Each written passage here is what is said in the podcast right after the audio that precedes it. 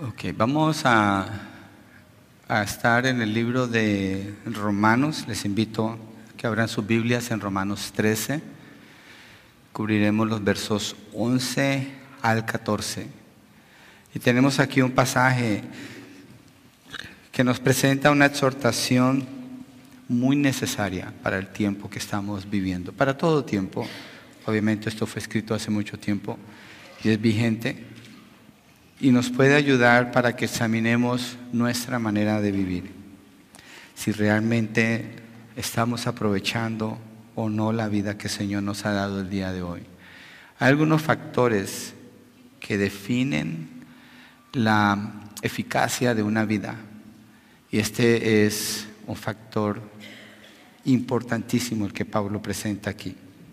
Y Pablo hace allí una llamada al despertar del sueño espiritual, a vivir estando conscientes del llamado del Señor, siendo que vivimos en un mundo que nos ofrece múltiples distracciones y múltiples tentaciones todo el tiempo.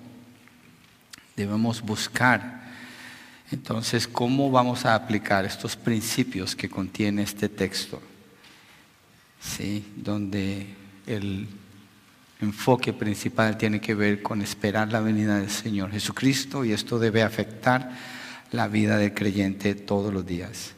Así que vamos a vivir, a ver la importancia, perdón, de vivir preparados para encontrarnos con el Señor, sabiendo qué desechar y qué tomar. Y el punto uno es esperando el día y el segundo es viviendo como de día.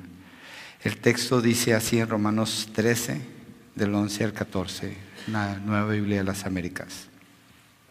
Y hagan todo esto conociendo el tiempo, que ya es hora de despertarse del sueño, porque ahora la salvación está más cerca de nosotros que cuando creímos. La noche está muy avanzada y el día está cerca. Por tanto, desechemos las obras de las tinieblas y vistámonos con las armas de la luz. Andemos decentemente como de día, no en orgías y borracheras, no en promiscuidad sexual y lujurias, no en pleitos y envidias. Antes bien, vístanse del Señor Jesucristo y no piensen en proveer para las lujurias de la carne. Oremos. Padre, queremos pedirte ayuda para comprender este texto. Queremos rogarte, Señor, que nuestra mente esté concentrada aquí nuestro corazón esté tomando de esta palabra, Señor, lo guardemos, meditemos en ellos y obremos de acuerdo a lo que tú nos indica aquí, Señor. Que sirva como una motivación, Señor, como un impulso para seguir adelante en esta vida que nos llamas a vivir, esperando tu venida. Úsame, Señor, permíteme estar bajo la autoridad de tu palabra al entregar este mensaje. Te lo pedimos en el nombre de Jesucristo. Amén y amén. El texto de la Nueva Biblia de las Américas dice, y hagan todo esto. El texto de la Biblia textual dice, y esto añado. Y el texto de la Biblia de la Reina Valera dice, y esto. Obviamente hay unas palabras agregadas aquí en la traducción de la Biblia de las Américas y la Nueva Biblia de las Américas.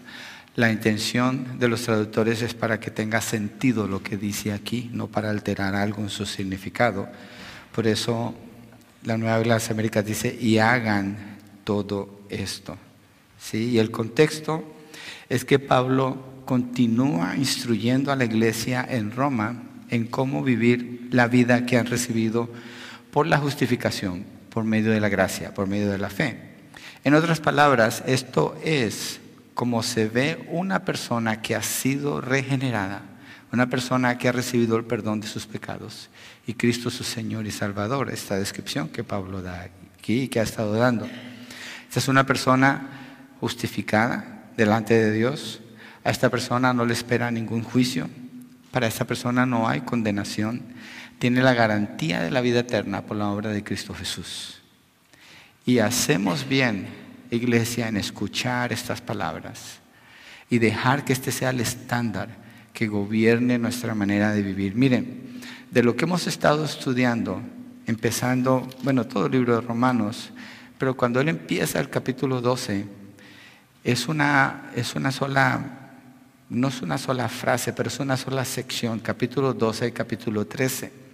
La manera como comienza el capítulo 12 y como termina el capítulo 13 tiene mucho que ver con todo lo que, con lo que ha dicho en medio de eso, lo que hemos estudiado por semanas.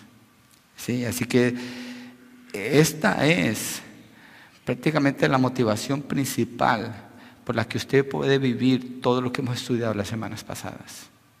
Esta es esa motivación principal. Si esto no está, me atrevo a decir, como dice el apóstol Pablo en Corintios, cuando dice, el que no espera la venida del Señor, sea maldito, anatema. La persona que no ora por la venida del Señor es descrito por la Biblia como alguien maldito, como alguien que no ama a Dios, como alguien que no es conocido por Dios. Así es descrito.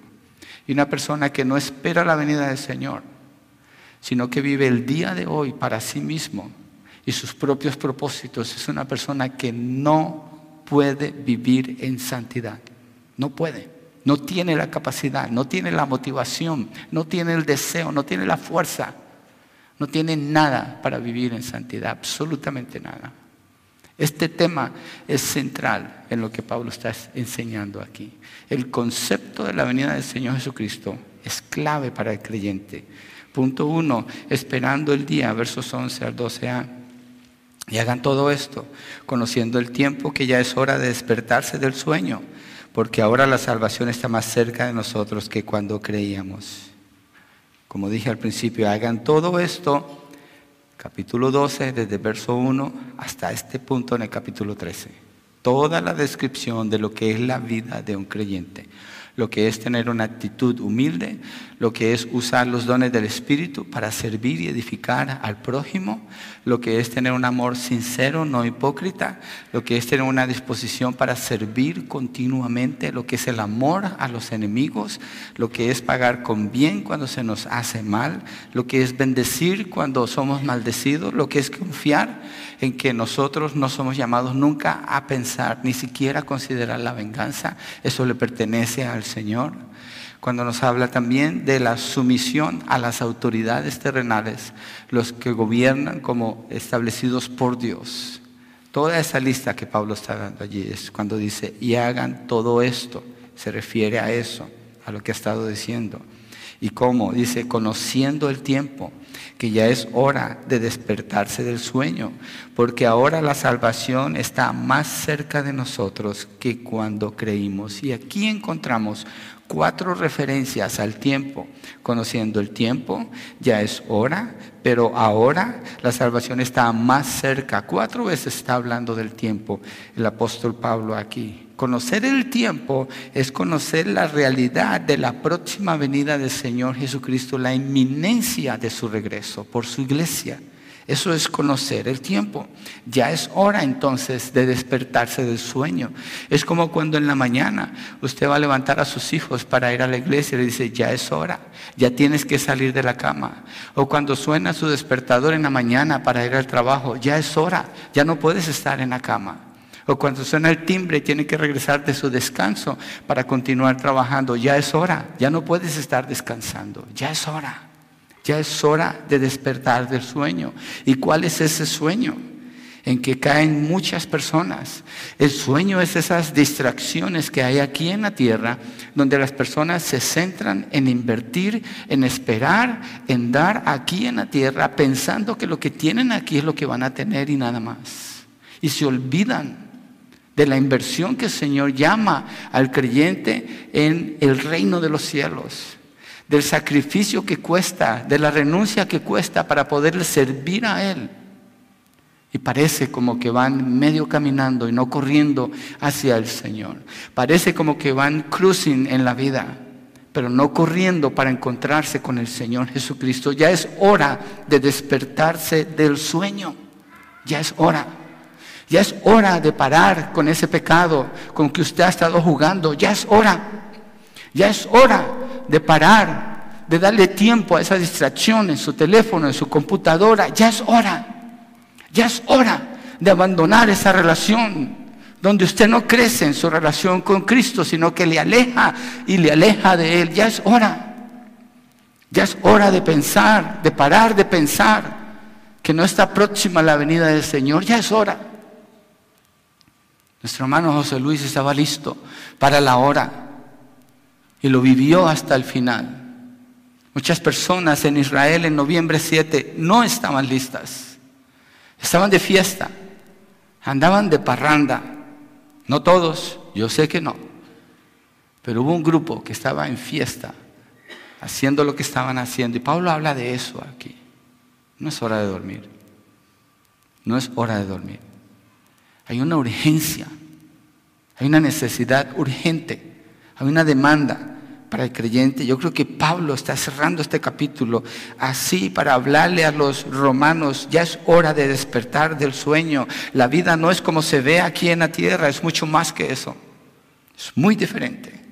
Es el tiempo de la salvación al que Él se refiere. El tiempo fijado por Dios y Dios va a cumplir su tiempo, es inminente. Nadie puede cambiar los planes de Dios.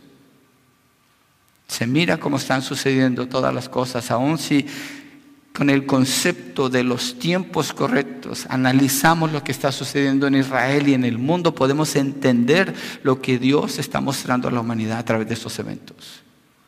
Pero ya es hora de despertar, ya es hora de, parar, de seguir caminando con la corriente del mundo.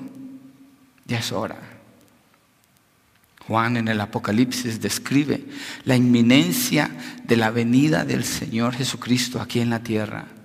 Él va a traer juicio, Él va a traer destrucción. Pero la iglesia no va a ser encontrada dormida, sino despierta. Es el llamado, despiértate, tú que duermes, dice Pablo también. Pablo afirma a los filipenses lo siguiente. Dice, estoy convencido precisamente de esto, que el que comenzó en ustedes la buena obra, la perfeccionará hasta el día de Cristo. Está hablando del tiempo. Y está hablando de que la salvación en el creyente es completada por el que la comenzó. El que comenzó la salvación es Cristo, el que mantiene la salvación es Cristo, el que la completa es Cristo y lo va a hacer hasta el día de Cristo. Eso está en manos del Señor completamente. No hay condenación para un creyente, pero el creyente tiene que responder de acuerdo a esa obra del Señor a su favor. Y tiene que considerar los tiempos. Hagan todo esto conociendo el tiempo, que ya es hora de despertarse del sueño. Ya es hora de despertarse del sueño. Piense en esto. Si usted verdaderamente cree que Cristo ya viene, y puede ser hoy o puede ser mañana, ¿usted está dando todo lo que usted puede dar para servir a su iglesia? ¿Usted está dando todo lo que usted puede dar para evangelizar a sus vecinos, a sus hijos, a sus amigos. Usted está dando todo lo que puede dar. Mire, es como si supiéramos que en este lugar pudiera suceder una avalancha. No tenemos nieve, yo me lo estoy inventando, así que no es un temor que se va a quedar con nosotros, no se preocupe. Pero si nos dicen, viene una avalancha, va a caer en un día, va a tardar un día para llegar hasta aquí. ¿Qué va a hacer usted en ese día? Ah, pues estoy cansado, tengo sueño. Como los que se les pregunta, ¿ya lo dice la Biblia? Ah, he estado muy ocupado. Tengo mucho trabajo, las ocupaciones, he estado enfermo, las excusas. Es hora de despertar del sueño. No sea que la avalancha le arrastre y usted termine en un lugar llamado infierno, donde no hay salida, donde no hay esperanza, donde solamente es oscuridad, terror continuo donde Dios allí estará atormentando a quienes mueran sin Cristo por la eternidad, sin esperanza de salir jamás. Pero si usted está en Cristo, usted puede alcanzar a esos que están así si usted se despierta. Si usted empieza a hacer lo que necesita hacer. Si usted se acuerda que su ciudadanía no está aquí sino en los cielos. Y usted espera ansiosamente a un Salvador que le va a transformar a un cuerpo glorioso. Y usted se da cuenta, que trabajar por este cuerpo demanda lo que es suficiente para mantenernos bien, para servirle al Señor, pero no para hacer un templo de este cuerpo como si no fuera el templo del Espíritu Santo y rendirle adoración a algo material cuando Dios nos está llamando a vivir por lo espiritual. Usted le dedica todo al Señor sus fuerzas, su cuidado, su disciplina, su pasión, su compromiso a Él, porque Él viene, a Él lo esperamos. Como cuando le dicen a un niño, ya viene tu papá del trabajo. Y los niños aman a su padre y su, padre los ama. Ellos quieren que el papá llegue.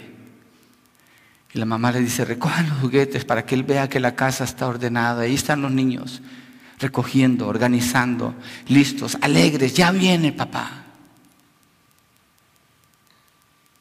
Cuando él llega están listos y corren y se tiran a él para abrazarlo y gritan junto con él de alegría. Esa es la perspectiva del creyente con el Señor Jesucristo. Pero eso demanda un estilo de vida clarísimo, de acuerdo con como la palabra dice. Pablo le dice a los colosenses, pongan la mirada en las cosas de arriba, no en las de la tierra. En las cosas de arriba donde está Cristo sentado a la diestra de Dios, allí pongan la mirada. Aquí en la tierra esto es pasajero. Esperamos la manifestación gloriosa Romanos dice que la misma tierra gime esperando la manifestación de los hijos de Dios, pero está hablando de un tiempo, es el tiempo de la venida del Señor Jesucristo. Jesucristo, mire cómo habla en Mateo 16. Esto es consistente en la Biblia, consistente en todas partes usted lo va a encontrar. Y siempre que usted encuentre enseñanzas acerca de la venida del Señor, va a encontrar junto a eso enseñanzas acerca de la santidad.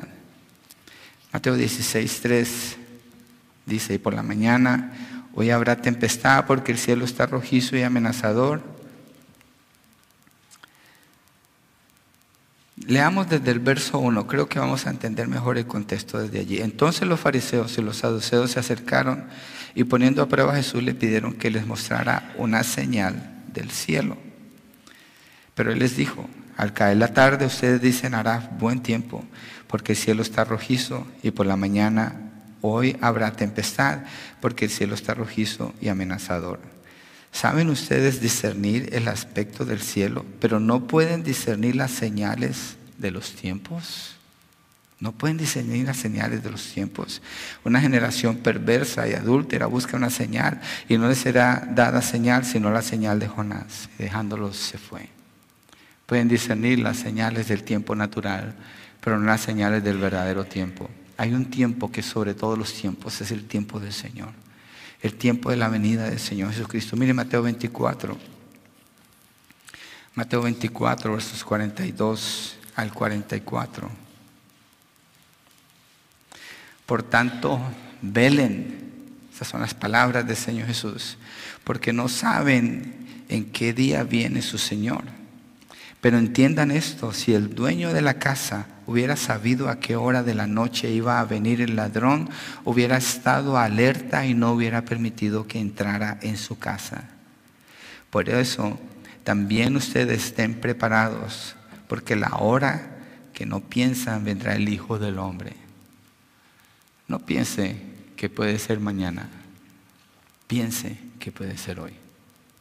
Es un error pensar que puede ser mañana, puede ser hoy de acuerdo como el Señor Jesucristo habla. Y lo que Él dice es velen. Y ese velar se refleja en la manera como la persona vive. Miremos primera de Tesalonicenses, Tesalonicenses 5, versos 1 al 3, donde Pablo está enseñando las señales que se ven por la presencia de los falsos profetas, falsos maestros a un falso maestro conocido mundialmente que dice, vive tu mejor vida hoy. Es más, creo que tiene un libro escrito así. Miren, ese concepto, vive tu mejor día hoy, o tu mejor vida hoy, aquí. Es lo que el mundo quiere hacer y celebrar. Y en realidad lo es. Él no está mintiendo, esa persona no está mintiendo. Es verdad. Es la mejor vida que una persona puede vivir porque cuando se vaya al infierno va a recordar esta vida como si estuviera cerca del cielo. Eso es lo que va a recordar para siempre. Pero al revés, porque va a trabajar en su contra como acusación.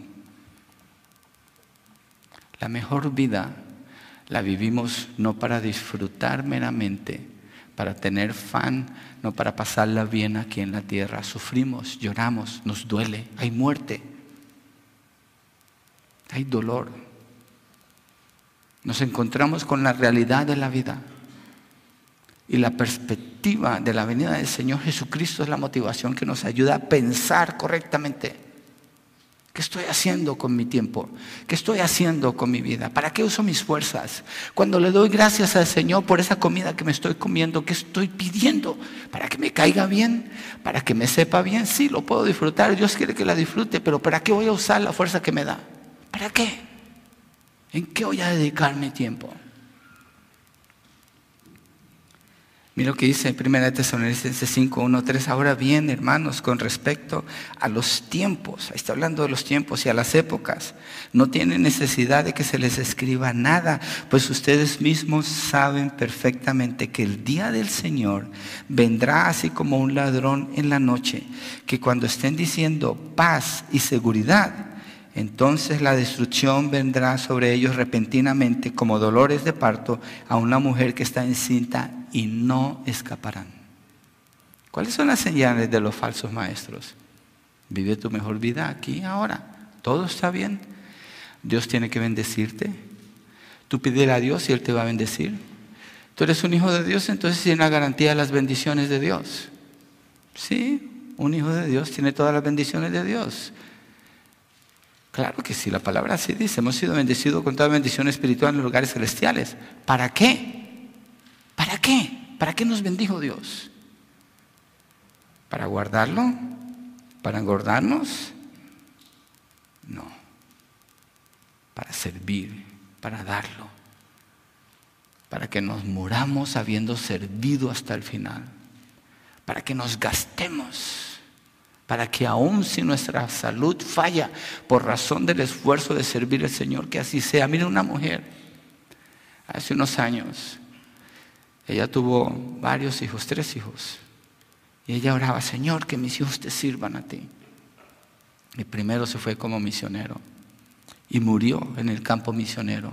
Y cuando le trajeron la noticia, tu hijo murió en el campo misionero, dijo, murió sirviendo al Señor, sí. Señor, que mi segundo hijo también te sirva, que él se vaya como misionero. Y su segundo hijo se fue como misionero. Y murió en el campo misionero. Y cuando le trajeron la noticia, le dijeron, cuando le iban a decir, ella sabía, dijo, Señor, oro que mi tercer hijo también te sirva así, hasta que muera sirviéndote. Y cuando murió el tercer hijo, porque fue una zona muy peligrosa para predicar el Evangelio, le vinieron a dar la noticia y ella dijo, Señor, quisiera tener mil hijos para dártelos a ti, para que te sirvan a ti. Eso es tener una perspectiva correcta del reino. La perspectiva falsa es pensar que a mi hijo le vaya bien, que prospere en su trabajo, que compre su casa, su carro, que haga sus viajes, que tenga sus sueños hechos, que no le pase nada, que nunca se enferme. Señor, protégelo, mira, pon una, una barrera alrededor de él, que vaya como en una burbuja. ¿Y el Evangelio? ¿Y los perdidos? ¿Y el reino de Dios? ¿Somos mundanos o somos cristianos? ¿Esperamos a Cristo o estamos levantando nuestro propio reino aquí en la tierra? ¿Quiénes somos? ¿Qué somos? ¿Cuál es nuestra identidad? Pablo le está hablando a la iglesia de los romanos, acuérdense quiénes son ustedes en Cristo Jesús. Recuerden lo que Cristo ha hecho por ustedes. El contexto está escrito en el contexto de la justificación por la gracia. Cristo dio todo para salvarle a usted.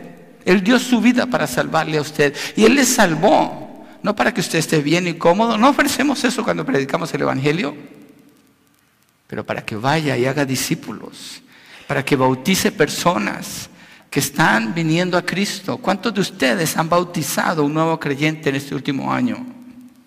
¿Cuál es la evidencia de que en verdad están esperando la venida del Señor? Pregúntese usted esa pregunta. Mídase usted a ese nivel, no se mida a otro nivel. No se conforme al sueño espiritual donde muchos caen. No se quede allí. Sálgase de allí, párese, levántese. Tome fuerza en el Señor. Piense, ¿cuánto tiempo tiene usted para servirle al Señor? Y el tiempo que usted tiene es para eso. La vida del creyente tiene que estar dirigida en esa dirección, el cumplimiento del tiempo establecido por Dios. El logro final para el creyente es que su salvación sea completada. ¿Por qué digo esto? Porque nuestra salvación no está completa ahorita. Por eso necesitamos fe. Cristo ya lo hizo, la palabra lo afirma. Dios promete. A los que justificó, a los que llamó se justificó, a los que justificó santificó, a los que santificó también glorificó. Está hablando de una obra ya completa de parte de Dios, pero nosotros no la hemos visto todavía. Por eso la palabra dice, el que persevere hasta el fin, ese será salvo. ¿Qué quiere decir esto? ¿Que se puede perder la salvación? No. Pero que usted tiene que verificar si usted tiene la salvación. Pablo habla así, verifique si tiene la salvación. No habla de meter duda en su corazón y en su mente, pero de caminar con certeza y con seguridad de que usted tiene esa salvación. Y si usted tiene esa salvación, entonces usted puede tener esta perspectiva de la venida inminente del Señor Jesucristo y su vida va a estar dedicada en esa dirección. De lo contrario no puede. Y si usted no tiene esa perspectiva, déjeme le digo algo. Todo lo que usted tiene es una religión más. Un pastor en San José, chafa, porque yo creo que está mintiendo en lo que dice, le dijo a su congregación, hablando de el budismo, hablando del maometismo, hablando de otras cosas, y dijo, y nosotros los cristianos tenemos este concepto de Dios. Y eso es basura. El cristianismo no es una religión más en el mundo, eso es una farsa. Eso es una negación. Decirle a las demás personas que pueden creer lo que quieran, tú crees lo que quieras y yo creo lo que yo quiero. Y está bien. No te un par de de Jehová Estoy evangelizando al que están entrenando porque yo sé, tengo tres, cuatro minutos con el nuevo y le voy a dar pura palabra, palabra, palabra, palabra. Y al final, el que lo estaba preparando, dijo, está bien, tú crees en Dios así, yo creo en Dios así. Le dije, no, tú estás mal o yo estoy mal. No podemos estar los dos bien. Alguien está mal aquí. Y no creo que soy yo, eres tú, tú estás condenado. El cristianismo no es una religión más. Gracias, Jaime. El cristianismo es la verdad que Dios nos ha dado en las escrituras para que le sirvamos a Él. Es el mensaje que anunciamos, es la muerte de Cristo y su resurrección de entre los muertos y la promesa de la vida eterna para los que creen en Él. Pero solamente usted, la iglesia del Señor, tiene la capacidad, tiene el conocimiento, tiene el poder para hacerlo si es que usted está esperando la venida del Señor. Piensen esto, piensen esto, por favor, piénselo. ¿Cuántas veces esta semana usted oró diciéndole al Señor, Señor, ven pronto? ¿Cuántas veces lo hizo? Pablo está hablando de un sentido de urgencia aquí. Hagamos todo esto conociendo el tiempo, conociendo, está hablando de una acción continua, que no para, que es constante, que es todo el tiempo. Con razón él decía, para mí el vivir es Cristo y el morir es ganancia. Estoy listo para morirme sirviéndole al Señor Jesucristo como sea. Cuando le dijeron, no vayas a Jerusalén porque te van a, apresar y te van a matar, él dijo, ¿qué están haciendo? ¿Para quién vivo yo y para quién muero yo si no es para Cristo? Que su vida sea así, que su vida cuente. Señor va a completar esa obra de salvación en nosotros. Y mientras nosotros estamos viviendo una vida apasionada por Él, de lo contrario estamos viviendo una religión, una religión llamada cristianismo. A mí me gusta decir, a mí no me gusta decir que soy cristiano cuando hace una semana casé a mi hijo y en la, en la forma que el condado pide, tengo que poner qué religión soy. No me gusta, pero la ley así lo pide y tengo que poner cristiano, cristiano. Muchas personas dicen soy cristiano y pregúnteles qué saben de Cristo. Muchas personas dicen soy cristiano y pregúntenle a quién están esperando el día de hoy. No saben, no tienen idea. Son, una son parte de una religión nada más. Aquí hay gente que es parte de la religión cristiana. Hay gente que está aquí que no están en Cristo. Usted lo va a saber porque la Biblia le da la medida. Yo le insto en el nombre del Señor Jesucristo que se arrepienta que abandone su concepto errado de la religión cristiana y usted ponga su vida a los pies del Señor Jesucristo. Usted se arrepienta de sus pecados y se aferre a Él como el Señor y el Salvador de su vida, como ese salvavidas que es la única esperanza que tiene cuando está en el mar a punto de ahogarse. Y nada más. No se quede con una religión. No presente una religión. No representamos una religión. Somos de Cristo y para Él vivimos y en Él estamos completos. Verso 12, la segunda parte dice, la noche está muy avanzada, el día está cerca. Es una metáfora para referirse cuán cerca está, cuán inminente es la venida del Señor. Es como cuando usted tiene una de esas noches en que está enfermo, pasan las horas y le duele y está volteando en la cama y está esperando nada más que amanezca. ¿Cuándo va a amanecer? Como que se siente más el dolor en la noche. Así son las enfermedades. Hebreos 10, 24, 25, un texto que usamos mucho, mire. A mí se me hace fascinante lo que Pablo escribió allí inspirado por el Espíritu Santo. Fascinante la manera de cerrar esta porción que hemos estado estudiando y el llamado que encontramos aquí que le está haciendo allí a los romanos. Verso 24, consideremos cómo estimularnos unos a otros al amor a las buenas obras, no dejando de congregarnos, como algunos tienen por costumbre, sino exhortándonos unos a otros y mucho más al ver que, al ver qué, ¿cuál día? ¿Cuál es ese día? Por eso el título del mensaje, ¿cómo vivir preparados para el día? ¿Cómo vivir preparados para el día? Aquí está hablando de una manera práctica de mostrar esto. Yo recuerdo cuando mi esposa y yo nos casamos en el 92. Ella, era que, ella tenía como tres trabajos, me acuerdo. Yo era estudiante en el college y full time, trabajaba muy poquito, ganaba muy poquito dinero. Y con el dinero de ella, yo no me casé con ella por el dinero, pero con el dinero de ella pagamos la luna de miel en Hawái, nos fuimos para Hawái. Y estando en Hawái, nos fuimos para el volcán Aleakala, está a 10.000 pies de altura. Y el plan era llegar arriba del volcán antes de que amaneciera. O sea, teníamos que estar allá tipo 5 de la mañana, antes de que amaneciera. Nos fuimos. Y antes de ir allá, fuimos a un thrift store y compramos calcetines calcetines gruesos que alguien había vendido allí para usarlos de guantes, porque en Hawái andábamos en shorts, en camiseta, ir a 10.000 pies de altura y a comprar suetes o camisetas que nos pudiéramos poner dobles para llegar allá, no, no íbamos preparados. Pero llegamos allá y al estar allá estábamos arriba de las nubes, a 10.000 pies de altura. Hermoso ese lugar, obviamente es de noche. Pero estamos esperando porque para eso fuimos. Y había mucha gente allá esperando que amaneciera, porque cuando amanece, el sol se ve de abajo de las nubes. Y cuando el sol empieza a salir, produce unos reflejos de luces por el agua de las nubes, increíble, algo hermosísimo. Pero nosotros estábamos ansiando esperando el amanecer, esperando el día. Queríamos que llegara el día y fuimos preparados, hicimos el viaje a tiempo, dormimos mucho menos para estar allá, para observar eso, para tener esa experiencia. Así es como Pablo habla.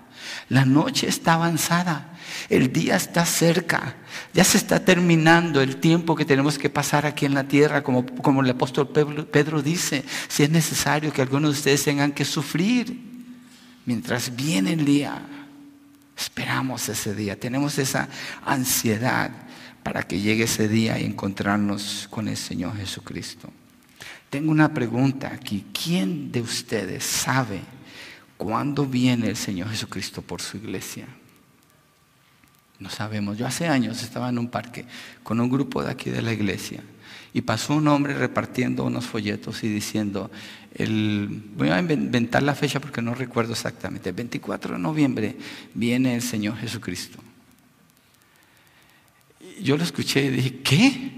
Que el 24 de noviembre viene el Señor Jesucristo, esa es la fecha que el profeta no sé qué nos dijo. Yo dije, ¿qué estás hablando?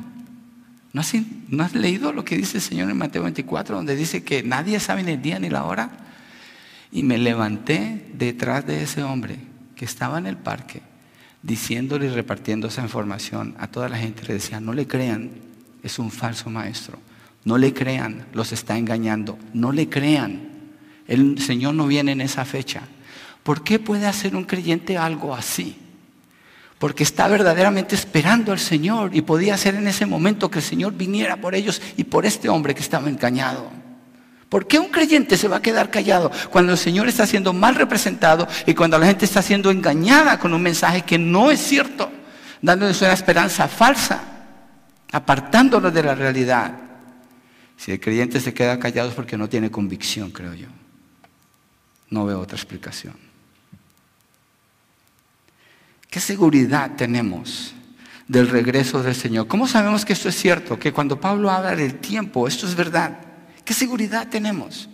¿Hay evidencias físicas? Obviamente tenemos el hecho histórico de que el Señor Jesucristo resucitó de entre los muertos hace más de dos mil años. La tumba quedó vacía.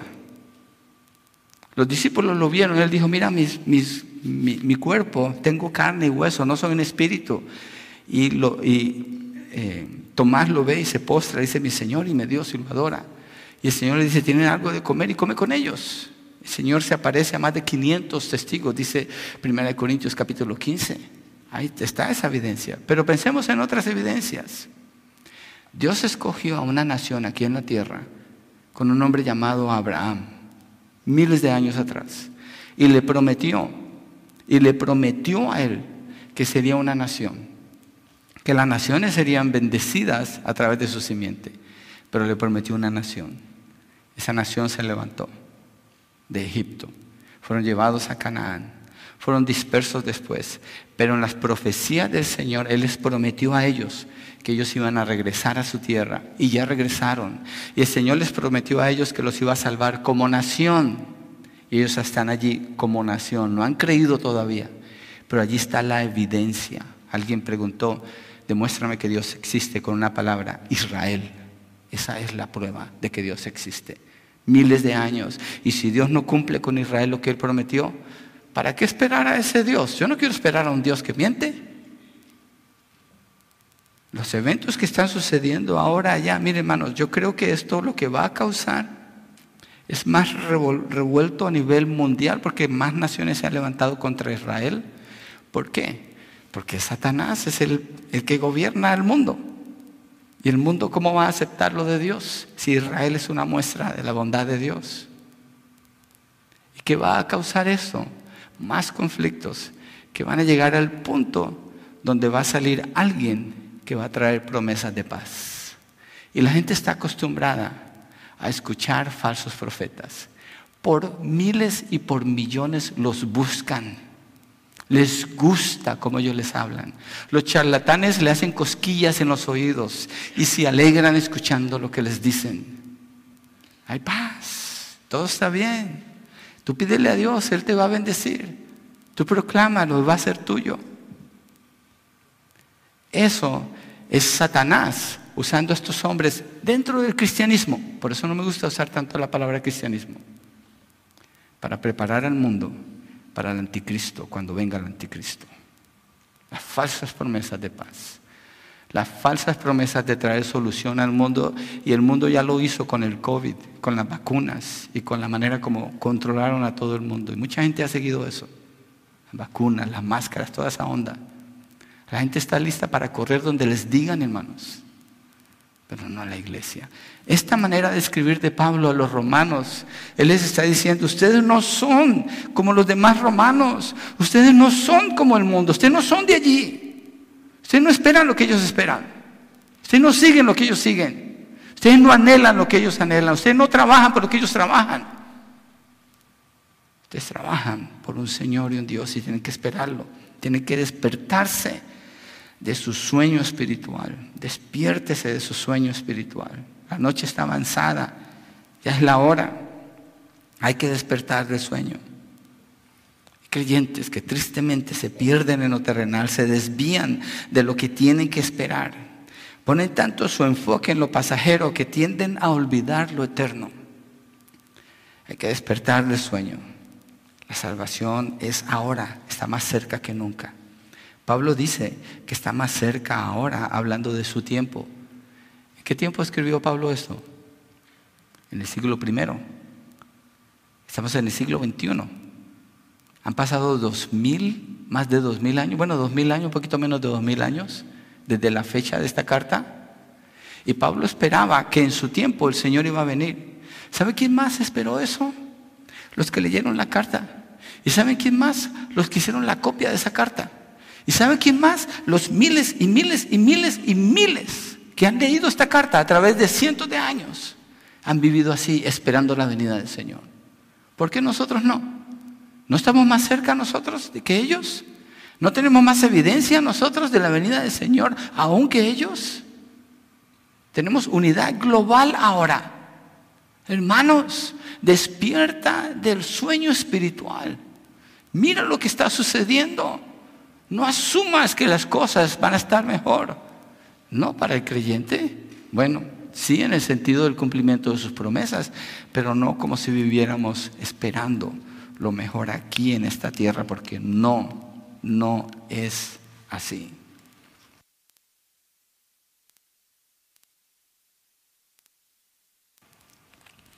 Los hermanos me trajeron dos botellas de agua, así que voy a predicar bien largo hoy. Gracias por su amabilidad. Entonces Pablo está llamando a los creyentes a velar. Hay que velar, hermanos. Hay que estar alerta. Mire, le voy a dar un tip que para mí está funcionando mucho. Tal vez le pueda ayudar. Algunos van a decir, a mí no, pero está bien. Esto es, esto es Enrique, esto no es Biblia, aunque tendría que buscar cuál es el concepto bíblico y no voy a hacer eso ahora, pero he aprendido a usar la palabra distracción. Cuando estoy haciendo algo, yo trabajo mucho en la computadora, leo mucho, tengo cerca de 5.000 libros en mi computadora y tengo mucho research que hago. Y cuando estoy leyendo, a veces buscando algo, me desvío un poquito porque algo me llama la atención. Y he aprendido a decirme a mí mismo, estoy distraído. No es malo, creo que es bueno, creo que es importante, pero no ese es el momento para que yo lo mire. Este momento demanda de mí esta atención porque hay que atender esto. Usted tiene que aprender a decir cuando usted abre su teléfono y va a mirar un texto. Usted dice, mira el texto y lo cierra. De lo contrario es una distracción. Usted tiene que aprender cuando está en su mesa. Yo he visto, sin contar, no puedo contarla, las veces donde en reuniones todo el mundo está hablando, alguien saca el teléfono y esto es lo que sucede, mire cómo es, cómo se pierde uno en las distracciones. Alguien saca el teléfono y los demás sacan sus teléfonos y hay silencio total en ese cuarto. Nadie habla con nadie, nadie se comunica con nadie. Inmediatamente hay una distracción, se pierde el concepto de la realidad de una manera instantánea, facilísimo. A los niños desde chiquitos les dan teléfonos los entretienen con los... Le están enseñando a los niños a seguir ese patrón. No los están entrenando. No los entrenan para que piensen diferentes. Otro mundanito. Tiene que haber una diferencia para el cristiano. Nosotros no somos del mundo. Tenemos que entrenarnos a pensar de una manera diferente para esperar lo que verdaderamente necesitamos esperar, que es la venida del Señor. Segundo, viviendo como de día. Entonces estamos esperando el día. Fíjense cómo Pablo habla aquí cuando dice viviendo como de día. Verso 12, la segunda parte de ese verso, dice, por tanto, desechemos las obras de las tinieblas y vistámonos con las armas de la luz. Andemos decentemente como de día, no en orgías y borracheras, no en promiscuidad sexual y lujurias, no en pleitos y envidias. Siendo que sabemos Mire iglesia, sabemos de la venida del Señor, ¿cierto? Es verdad. Esperamos la venida del Señor. Ok, antes de cerrar el punto uno que ya lo había cerrado, pero un poquito atrás. Le ruego en el nombre del Señor Jesucristo que usted empiece a orar por la venida del Señor. Le ruego que usted incluya eso en sus oraciones. Yo sé que usted pide por sus necesidades, por su trabajo, por sus enfermedades, por sus familiares. ¿Cuánto pide usted por la venida del Señor? Fíjese en la oración del Padre nuestro nada más. ¿Cuándo es esa oración? Todos los días. ¿Qué pide? Venga a nosotros tu reino. ¿De qué está hablando? Señor, ven. ¿Reino? ¿Rey? ¿Reino? ¿Es un lugar aquí en la tierra? Sentado en el trono de David. Venga a nosotros tu reino, Señor. Hágase tu voluntad aquí en la tierra como en el cielo. Ven, Señor Jesús. Ven. Que venga el Señor. Incluya eso en su oración todos los días. Inclúyalo. Y usted va a ver, la perspectiva suya va a cambiar. Y la manera de vivir va a cambiar. Su nivel de santidad y pureza va a crecer mucho. Ahora, viviendo como de día, sabiendo que el Señor viene, lo que se espera en nosotros es una vida que sea consecuente con la venida del Señor. Por ejemplo, pongamos una ilustración fácil. Hay un matrimonio, una, va a haber una boda.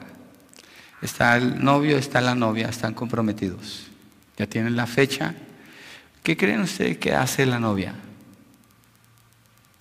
en esos días antes de la boda? ¿Ustedes creen que anda subiendo por allá una montaña arriesgándose que se pueda caer? ¿Que va a buscar tirarse de un paracaídas? ¿O que se vaya al mar a nadar en unas 10 millas adentro sin saber si puede regresar? Va a estar ocupada, ya tiene la cita para que le hagan las uñas. Ha mirado quién sabe cuántos vestidos. Está cuidando su dieta. Tiene amigas que le ayudan para prepararse. Y obviamente una novia cristiana está purificando su corazón, guardándose delante del Señor. Quiere llegar a ese momento en pureza. Quiere llegar a ese momento en pureza. ¿Qué la motiva para eso? El matrimonio. ¿Por qué? Porque se va a encontrar con el novio. ¿Qué es la iglesia? La novia de Cristo. ¿Qué viene para la iglesia? ¿Cuál es, qué es lo siguiente para la iglesia? las bodas del Cordero. ¿Cuántos han sido invitados a las bodas? Si es de la novia, vamos a estar en las bodas del Cordero. Y la novia se prepara con el mejor vestido, con la mejor disposición. Cuenta los días, cuenta. Yo me acuerdo cuando Verónica pedí, pedí la mano de ella el día de su cumpleaños, en julio, en el año 92. Quedaban cinco meses para casarnos y dije, qué locura, esto va a ser muy rápido, pero contaba y me di cuenta que eran exactamente, ah, olvidé, bueno, pero contaba las semanas y los meses y eran, no eran meses completos, eran cuatro meses y medio, algo así. Empecé a contar y ya pasó un mes, y ya pasó otro mes, y ya falta uno, y empecé a contar las semanas y los días. Y después empecé a contar las horas. Y después a contar los seguros, los segundos. Yo estaba enamorado de Verónica. Quería vivir con ella como mi esposa. Esperaba ese momento. Anhelaba ese momento. Para el que llegó bien tarde el día de la boda. como una hora después me tocó esperar. Pero así es nosotros con el Señor. Tiene que haber, mire, yo sé que hablo de pasión, yo sé que hablo de disciplina, hablo de entrega, pero tiene que haber esa emoción en nosotros. Tiene que haber ese deseo por encontrarnos con Él. Tiene que ese, ese anhelo. Eso que, que nos motive, que nos mueva para llegar allí. Para estar en la mejor presentación que nosotros podamos tener delante del Señor. ¿Cuál va a ser? En santidad pareciéndonos a Él. Eso es lo que Pablo está hablando aquí. Para hacer esto efectivamente hay que describir las tinieblas y llamarlas como lo que son. Hace años trabajando en San Francisco de noche, en Uber, un día de noche fui, di rides en unas partes de San Francisco y me quedé, ah, cómo la gente estaba vestida, los lugares que estaban abiertos, el nivel de actividad que había en esa parte de la ciudad en la noche, was disgusting.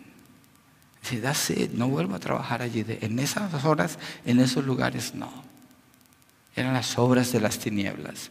Gente buscando las tinieblas, para hacer las cosas de las tinieblas. Pablo dice, no, no, tú apuntas a las tinieblas no para juzgar a los que están en las tinieblas, pero no para andar en las tinieblas, para separarte de las tinieblas, porque tú eres luz. Miren, las calles donde no hay luz, abunda más el crimen. ¿Sí o no? Si se daña el foco, en mi casa afuera hay un foco de esos de la calle, cuando se funde, uff, oscuro. Yo mismo llamo a la ciudad, hey, vengan, porque hay más riesgo de, crimen cuando no está iluminada la calle. Es peligroso, no quieres pasar por allí en la noche. Estar velando por la venida del Señor, tomar acción. Hay que tomar acción. Y Pablo dice, desechemos, tirar a un lado, sacar a un lado. Para desechar usted, mire usted lo que hace para poder desechar es esto. Usted aparta lo que sirve de lo que no sirve. Y lo que no sirve lo tiene que tirar. Y lo tira a la basura. Y se asegura que no lo ve más pero tiene que categorizarlo. Eso demanda un juicio. Eso se llama hacer un juicio. Tomar una determinación sobre algo y calificarlo como lo que es en base a la palabra y hacerlo a un lado. Entonces el creyente hace eso y rechaza. ¿Qué? Pablo dice, no en orgías y borracheras, y lo da en pares. Orgías y borracheras que son parrandas, huerca, banqueteo, y se encuentra en tres textos de la Biblia, en Gálatas 5.21, primera de Pedro 4.3 y ese texto de Romanos. Y el sentido que le da la escritura es borrachera, fiesta de borrachera, ocasión para comer o beber excesivamente con libertinaje moral como resultado.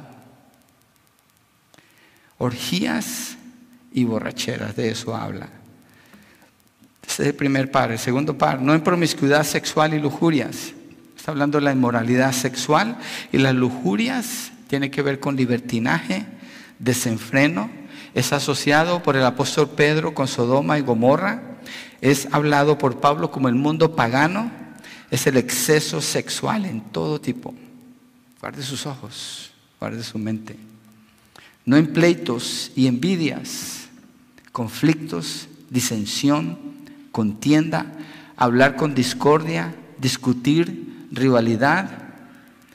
Las envidias es bien interesante porque la palabra envidia en griego se escribe celo, con Z, celo se diría así, se pronuncia bien, pero nosotros pronunciamos celos. Tiene que ver con resentimiento, rivalidad, competencia.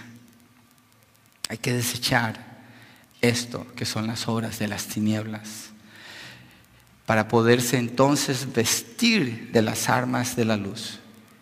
Usted tiene que desechar algo para poderse poner. Digamos, voy a poner un ejemplo. Yo tengo un saco, corbata ahora.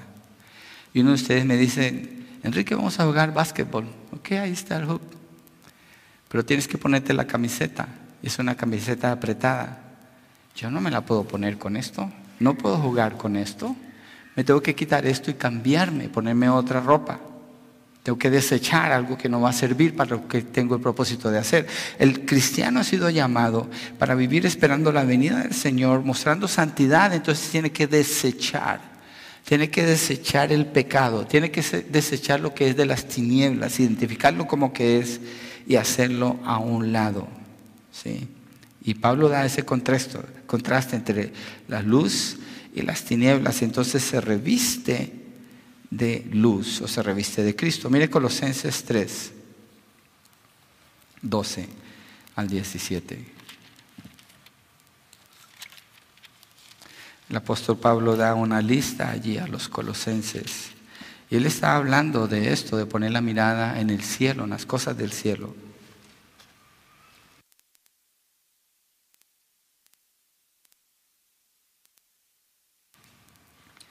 Dice versos 12 al 17. Entonces ustedes como escogidos de Dios, santos y amados, revístanse de tierna compasión, bondad. Estas son las armas de luz.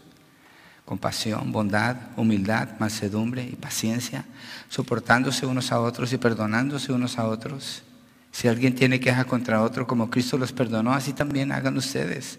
Sobre todas estas cosas, vístanse de amor, que es el vínculo de la unidad. Nada que ver, nada que ver con las obras de las tinieblas. que van a llevar al conflicto, a la contienda, a la disensión, a la división y a la inmundicia que el mundo celebra, que nosotros no podemos celebrar. Entonces desechamos las obras de las tinieblas y nos vestimos de las armas de la luz. ¿Qué hace la luz? Penetra en las tinieblas. Nos estamos viendo ahorita porque las luces están encendidas. Pero si apagáramos esas luces, sería difícil podernos ver. Sería por eso difícil distinguir y discernir. Necesitamos la luz. El mal se vence con el bien. Las tinieblas se conquistan con la luz. Y Pablo resume la toma de acción de parte del creyente con dos imperativos. Vístanse y no piensen. Dice ahí en el verso 14, antes bien vístanse del Señor Jesucristo, lo que estamos viendo.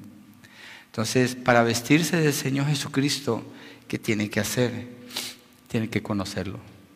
Tiene que conocer al Señor Jesucristo. Él tiene que ser su deleite día a día. Salmo 1 dice que el que ama al Señor se deleita en su palabra. ¿Cuándo? De día y de noche. Por eso digo que no me gusta mucho, no es pecado usar el término devocional. Porque el término devocional suena como que ya leí mi Biblia mis cinco, mis diez minutos esta mañana, ya hice mi devocional. hay creyentes que piensan, ya me llené de Cristo. No, no. Para conocer a Cristo, usted necesita buscarlo a Él todo el día. Tal vez usted no pueda tener la Biblia frente suyo cuando está manejando, pero la puede escuchar. Tal vez no pueda tener la Biblia frente suyo cuando está trabajando, pero puede meditar, meditar en ella si se ha memorizado los textos pero necesita hacer eso. Y Pablo habla de eso aquí. Entonces ese debe ser su anhelo principal, ser más como Jesús, ser transformado día a día a la imagen del Señor. Vivir así, mire, esto es lo que Pablo está diciendo, creo yo, vivir así como si el día de la venida del Señor ya está aquí. Vivir así como si el día es hoy, hoy, como que no hay mañana. No vivimos sin esperanza, no, no me tome mal, pero como que hoy es. ¿Por qué esperar? ¿Esperar a qué? ¿Por qué ponerlo en el calendario? Tal vez, no, tal vez voy a vivir 10 años más aquí, en 15, Señor, venga. No, hoy puede ser ese día. Vivir como que es hoy. Así está hablando Pablo. Hacerlo así. No es como el que ve que su jefe no se encuentra cerca y hace como quiere. Es otra persona. Pero si el jefe viene, muy fiel, muy ordenado, muy listo para trabajar, muy esforzado. No, el Señor Jesucristo habla de eso. Más bien vive como que su Señor está enfrente de él, lo está viendo, está viviendo para él y quiere encontrarse con él. La vida del creyente ya está iluminada por el fulgor del día venidero y es bajo esa luz que nos movemos, no en la oscuridad, sino en la luz. Por eso desechamos todo lo que tiene que ver con las tinieblas. Y usted dirá, pero yo no voy a San Francisco de noche, yo no hago lo que la gente allá hace. No es la única ciudad, nomás es que pasó que yo andaba por allá esa vez. Pero ¿qué cuando usted prende el televisor? ¿Qué cuando usted deja entrar en su casa por la ventana del televisor? Prostitutas, ladrones, criminales, asesinos, mentirosos, fornicarios, adúlteros y todo tipo de obras de las tinieblas.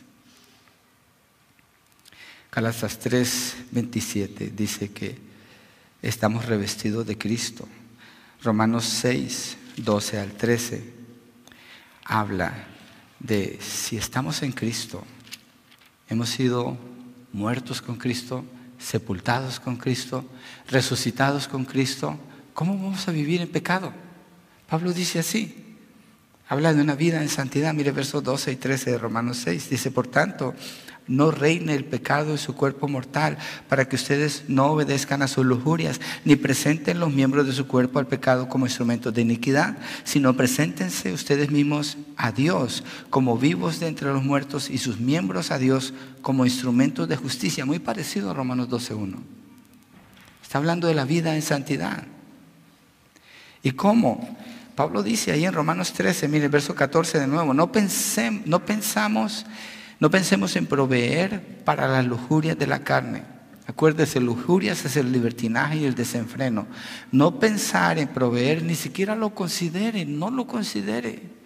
Mire usted su mente, su mente le está diciendo a usted lo que está en su corazón.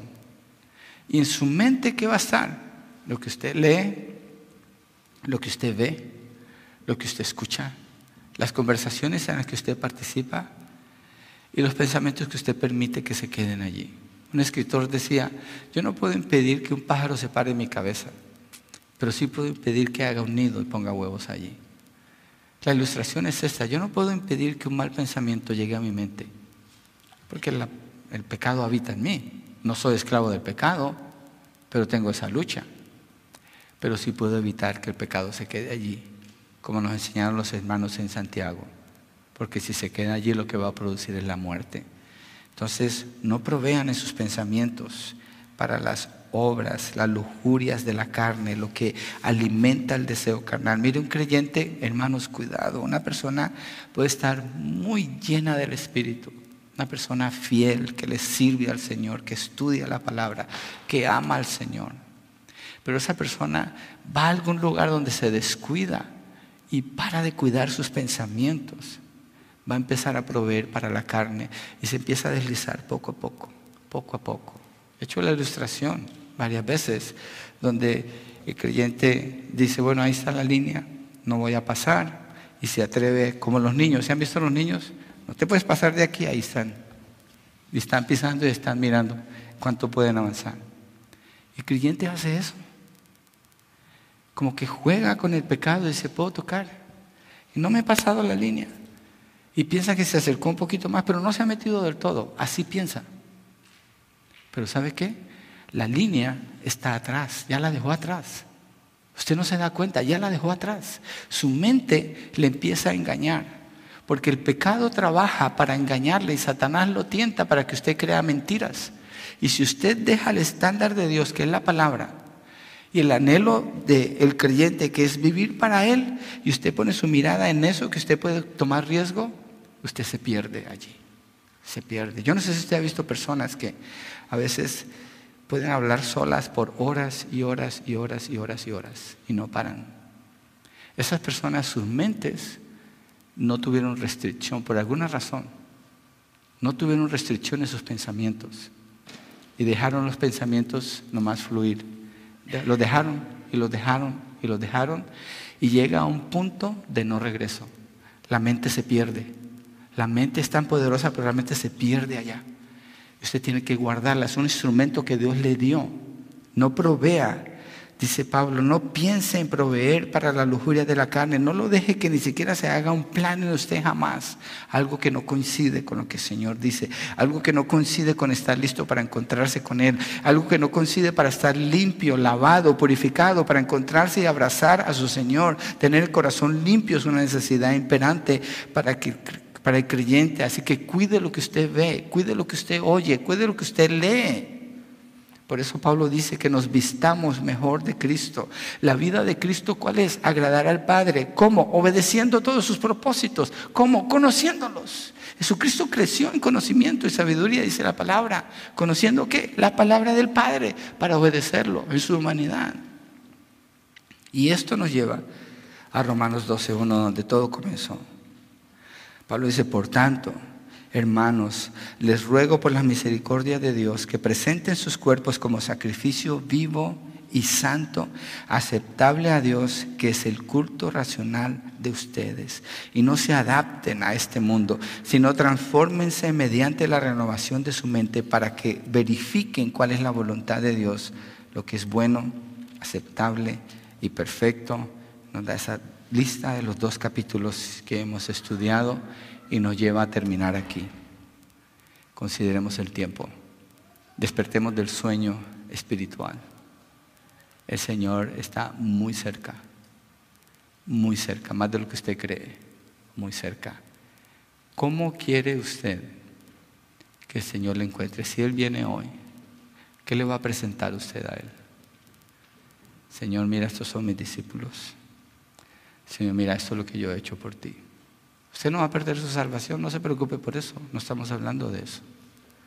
Pero ¿cómo se quiere presentar usted delante de Él? ¿Qué le va a decir? Señor, yo te he amado con todo mi corazón. He fallado, pero allí sigo peleando, luchando. Señor, yo he orado por tu venida. Seguido oro por tu venida, Señor. Miro este mundo y la inmundicia que noto alrededor mío. No menosprecio a las personas, pero sí al mundo. Y digo, Señor, ven pronto. Y mientras ayúdame a alcanzar más de los que están allí. ¿Qué le va a presentar usted al Señor? ¿Qué le va a decir a Él cuando se encuentre con Él cara a cara? Si Él viene hoy. Usted que no está viviendo en santidad, que ciertamente no tiene pasión por el Señor Jesucristo, usted sabe. Usted que no le interesan las escrituras, no ora. Obviamente eso no le hace salvo, pero es una característica de quien ama al Señor. Están sus pecados. Si el Señor viene hoy, ¿cómo se va a encontrar con Él? Solamente hay una respuesta, como juez. Al hombre le he dado morir una vez y después el juicio. Va a ser su juez. Y créame, Dios como juez no pasa por alto ni un solo pecado, ni un solo pensamiento que sea impuro. Nada queda por fuera de lo que Dios ya conoce de usted. No hay secretos para Él.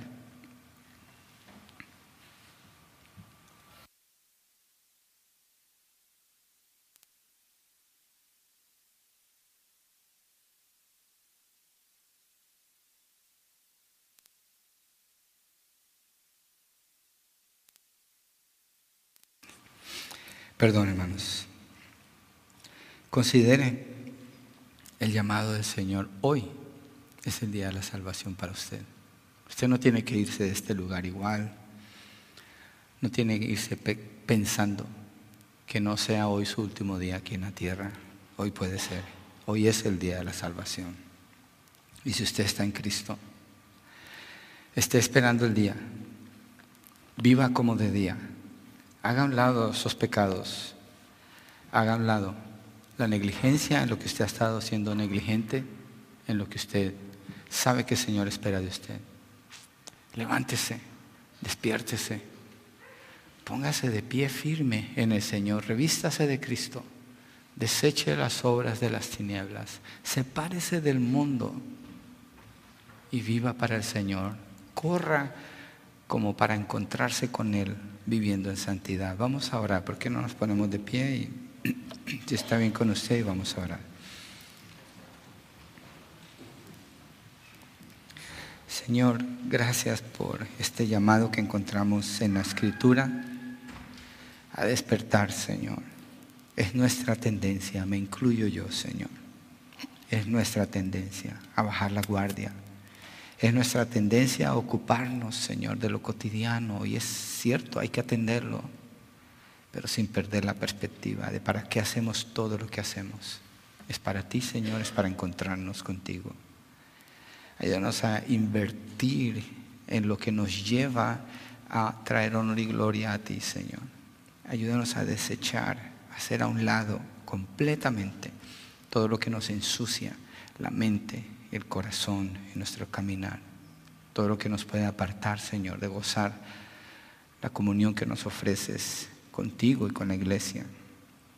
Ayúdanos a estimularnos, Señor, con mensajes como estos, a llamarnos unos a otros a la pureza y a la santidad y ayudarnos juntos caminar así, Señor, a levantarnos cuando estamos caídos, a fortalecernos cuando estamos débiles, Señor. Padre, oramos por quienes no están en Cristo. Y tu venida es inminente, Señor. Puede ser hoy o puede ser la muerte. No sabemos, Señor. Eso te pertenece a ti. Oramos, Señor. Tengas compasión, misericordia de quienes no te conocen. Que les ayudes a tener fe, Señor, convicción de pecado, para que vengan a tus pies, Señor. Te lo pedimos, Dios mío, en el nombre de tu Hijo Jesucristo. Padre, oramos que tu venida sea pronto. Ven, Señor Jesús. Ven por tu iglesia, Señor. Ven por nosotros y ayúdanos a estar preparados para encontrarnos contigo. Ven, Señor Jesús. Amén.